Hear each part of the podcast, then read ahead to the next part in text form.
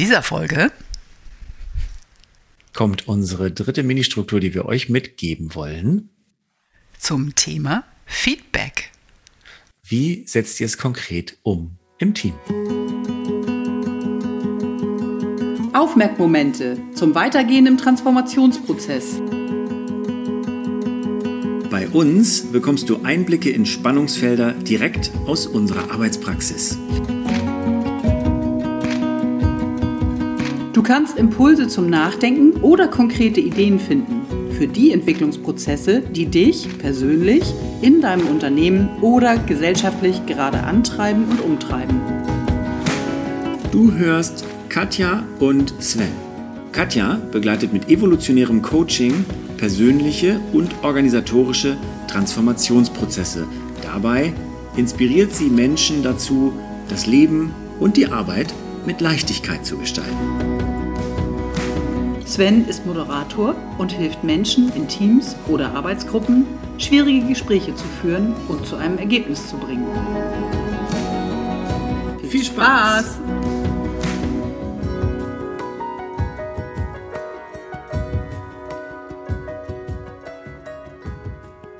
Guten Morgen, Sven. Guten Morgen, Katja. Hm. Heute ist unsere dritte Mini-Struktur dran. Mhm zum Thema Feedback. Genau. Ja. Und unsere Idee ist, möglichst konkret zu werden. Und gleichzeitig haben wir gemerkt, es ist manchmal schon ein bisschen abgelutscht, dieser Begriff. Weil man es in Trainings und Workshops immer machen soll und in, der Praxis so schlecht umgesetzt kriegt, oft. Ja, manchmal ist es, manchmal ist es ein bisschen verbrannt oder belegt. Und dann stelle ich wieder in ganz vielen Teams fest, dass es noch Bedarf gibt. Ne? Wie kriegen wir das denn gut hin? Und darüber wollen wir heute sprechen. Genau. Wie konkret könnt ihr vorgehen, kannst du vorgehen, um für dich wirklich in, deine, in deinen Alltag zu integrieren? Wie gebe ich Rückmeldungen? Ich würde es erstmal Rückmeldungen nennen. Ähm, wie, wie kann ich das gut machen? Genau. Und ich glaube, der allererste Schritt ist tatsächlich, dass du dir einen Moment Zeit nimmst, zu überlegen, ich, wofür möchte ich diesen Austausch? Wofür möchte ich, dass wir uns gegenseitig Rückmeldungen geben? Was ist mir daran wichtig? Und ich würde jetzt einfach gern mal Sven fragen, was denkst du, ist so ein potenzieller Mehrwert, wenn ich das tue, aus deiner Erfahrung? Bevor ich das mache, ähm, möchte ich deine Frage nochmal betonen. Das ist tatsächlich was, was man sich nicht häufig genug stellen kann, wenn man Sachen macht, egal ob Feedback oder was anderes. Wozu tue ich das eigentlich? Wozu, was ist hier eigentlich der Zweck? Und auch Feedback macht man nicht zum Selbstzweck, um zu sagen, hey, wir sind ein Team, was sich immer toll Feedback gibt, sondern es gibt ganz konkrete Gründe und äh, ganz konkreten Mehrwert, den ihr daraus zieht als Team, nämlich dass ähm, du, wenn du jemandem Feedback gibst, gibst du ihm eine Information. Du gibst ihm entweder eine Information darauf über ihn, über sie, über deren Arbeit oder darüber, wie es auf dich gewirkt hat, oder du gibst eine zusätzliche Information, was es mit dir macht, über dich selbst. Also wie kommt das bei mir an? Wie kann ich meinen Job gut weitermachen, wenn du ihn vorher so gemacht hast? Und das hilft immer, gemeinsam die Zusammenarbeit und die Ergebnisse der gemeinsamen Arbeit zu verbessern, weil man mehr sieht, mehr weiß und sich besser abstimmen kann. Ja. Ja, ich würde das auch da gerne noch mal einmal ergänzen, wirklich dieses sich gegenseitig besser verstehen und was du gerade sagst, ich weiß auch mehr über die Stärken von mir selbst. Durch die Rückmeldung finde ich das raus. Ähm, oder auch, wo ich vielleicht denke, ich kann da was richtig gut und ich kann das vielleicht doch nicht so gut.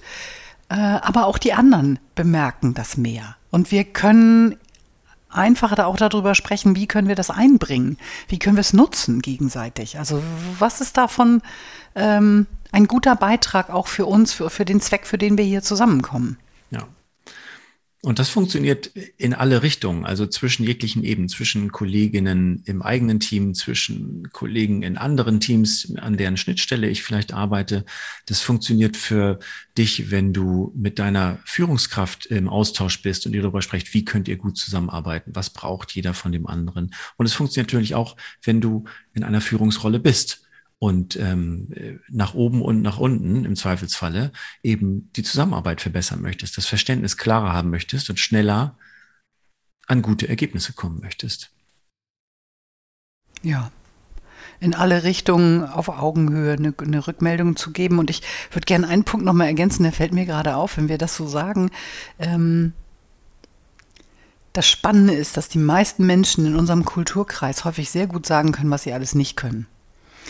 Sie, nicht viele sind aber wirklich sehr differenziert in dem, was ihnen liegt, was sie gut können. Und deswegen ist es wichtig, Rückmeldung wirklich auch als das hat, das, das ist gelungen, das war gut, das war dein Beitrag oder aus meiner Sicht hat das geholfen, dass du das gemacht hast. Äh, oder eben auch äh, das selber zu bekommen, das zu hören, wirklich ein differenziertes Bild zu bekommen an der Stelle. Genau.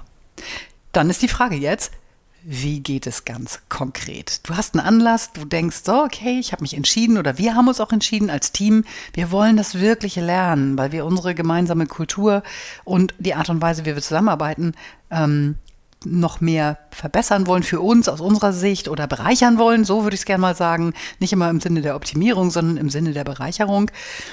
Mm, dann würde ich sagen, es braucht erstmal eine Vorbereitung wenn ich das ganz ungeübt mache, mir zu überlegen, so, okay, was möchte ich denn da sagen?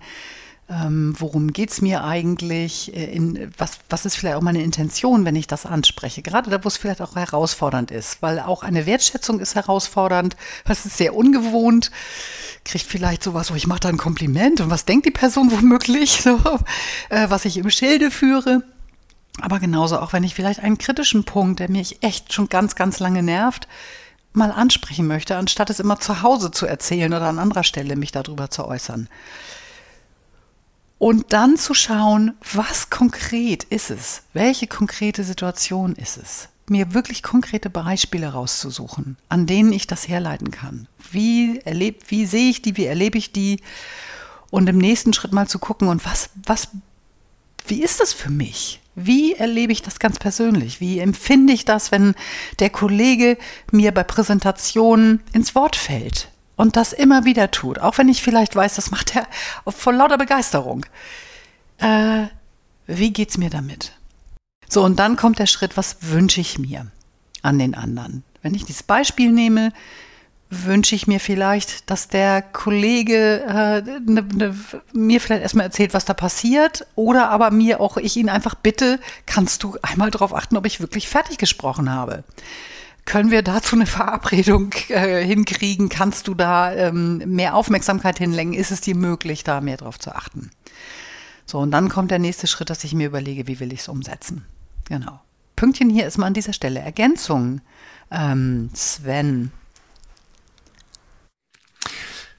Ich möchte tatsächlich äh, zwei Sachen, ich, also die eine Sache nochmal unterstreichen mit diesen konkreten Beispielen. Das ist tatsächlich dieses, wo ihr natürlich, wenn ich mich nicht gut vorbereite, schnell mal sage, na ja, in jedem Meeting lässt du mich nicht ausreden, dann, dann ähm, ist das hinreichend unkonkret. Dann äh, weiß der andere nicht, hä, was, wann soll ich das gemacht haben? Sagt mir, ich, ich kann damit gar nichts anfangen. Das heißt also, es geht wirklich darum zu sagen, konkret und auch eine gewisse Zeitnähe reinzugeben, zu sagen, du, guck mal, gestern ist das und das passiert zwischen uns beiden. Dann kann der andere anfangen zu verstehen, ah, okay, ich weiß, wovon du sprichst.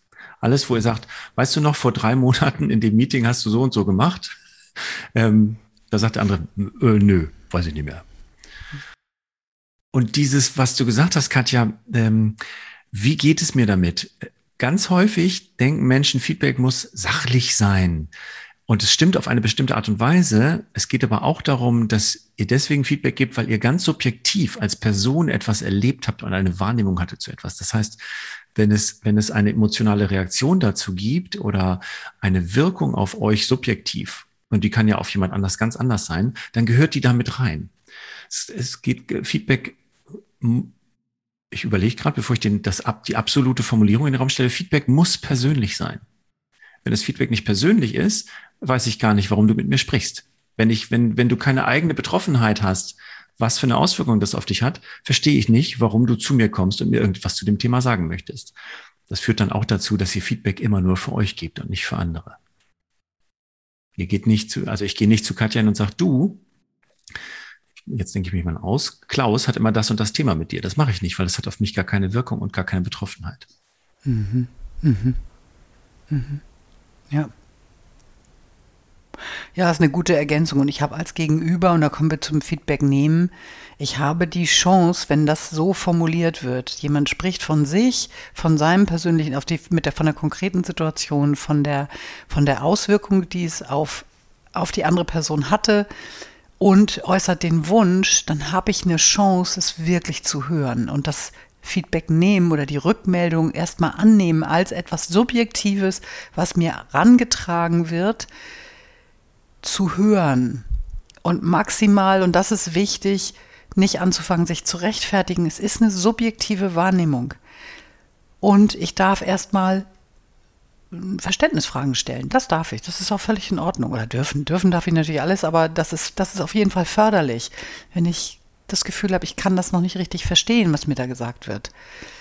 Ähm, aber nicht zu rechtfertigen. Das ist, glaube ich, nochmal richtig wichtig, weil dann schraubt man sich wieder in, ähm, in Vorwürfen hoch und es kriegt eine Dynamik, die gar nicht gewollt ist. Dieser, den Punkt finde ich auch sehr wichtig und erlebe in der Praxis, dass der, dass der zu den schwierigeren ähm, gehört, weil er vielleicht missverstanden kann, werden kann, als ich darf gar keine Reaktion zeigen, ich muss erstmal nur alles mitnehmen oder ähm, es bestimmt auch Situationen gibt, wo es hilfreich ist, wenn man die Wahrnehmung miteinander abgleicht und ich sage ja, okay, aber wann kann ich denn meine Wahrnehmung schildern? Ich kann ja die Wahrnehmung des anderen hören, wann kann ich die schildern? Ich finde spontane Reaktionen, wenn ich wirklich verstehe, oh, ich bin jetzt Katja auf die Füße getreten, weil ich sie in dem Meeting nicht habe ausreden lassen. Eine spontane äh, Aussage wie, das tut mir leid, das wollte ich nicht, ist natürlich erlaubt. Ne? Also die muss ich mir nicht verbieten. Ähm, manchmal lohnt es sich vor zu überschwänglichen Friedensverträgen erstmal abzuwarten und das Gehörte auch sacken zu lassen, bevor man sich auf was und denkt, nee, eigentlich finde ich aber doch, dass ich recht hatte. Aber wenn man sagt, oh, dass das so bei dir ankommt, das wusste ich nicht, das wollte ich nicht, das kann man ja jederzeit bringen. Ähm, und muss dann immer noch keine Stellung beziehen, warum habe ich das getan? Mhm. Ja, ich glaube, weil das ist der Punkt. Weil ich, was, was, was wir wollen oder was meine Intention ist, ist in einen Austausch zu kommen. Ich möchte natürlich auch äh, verstehen, was vielleicht auf der anderen Seite passiert. Ja, wenn wir jetzt mal bei dem Beispiel bleiben, was ich hatte, da unterbricht mich, da unterbricht jemand immer wieder. Äh, vielleicht eröffne ich da ein Feld oder das ist eine Sorge, dass da was passiert in dieser Präsentation, was für die andere Person wirklich ähm, herausfordernd ist. Und dann können wir darüber sprechen. Vielleicht haben wir da auch in unserer Vorklärung ein paar Sachen nicht vorher besprochen, die diese Sorge nähren. Wir werden mehr darüber rausfinden. Und das muss auch nicht stundenlang dauern. Aber wenn das eine gewisse Übung hat, wird der andere mir vielleicht auch nach einer Weile sagen oder nach einem Moment, ja, und ich würde gerne mit dir teilen, wie, was bei mir eigentlich los ist, weil vielleicht können wir da nochmal hingucken. Also das ist ja das, wie wir es uns vorstellen. Es ist ja nicht keine Einbahnstraße. Ich gebe dir da was und dann guck mal, was du machst, sondern die Idee ist ja, ein Gespräch zu haben.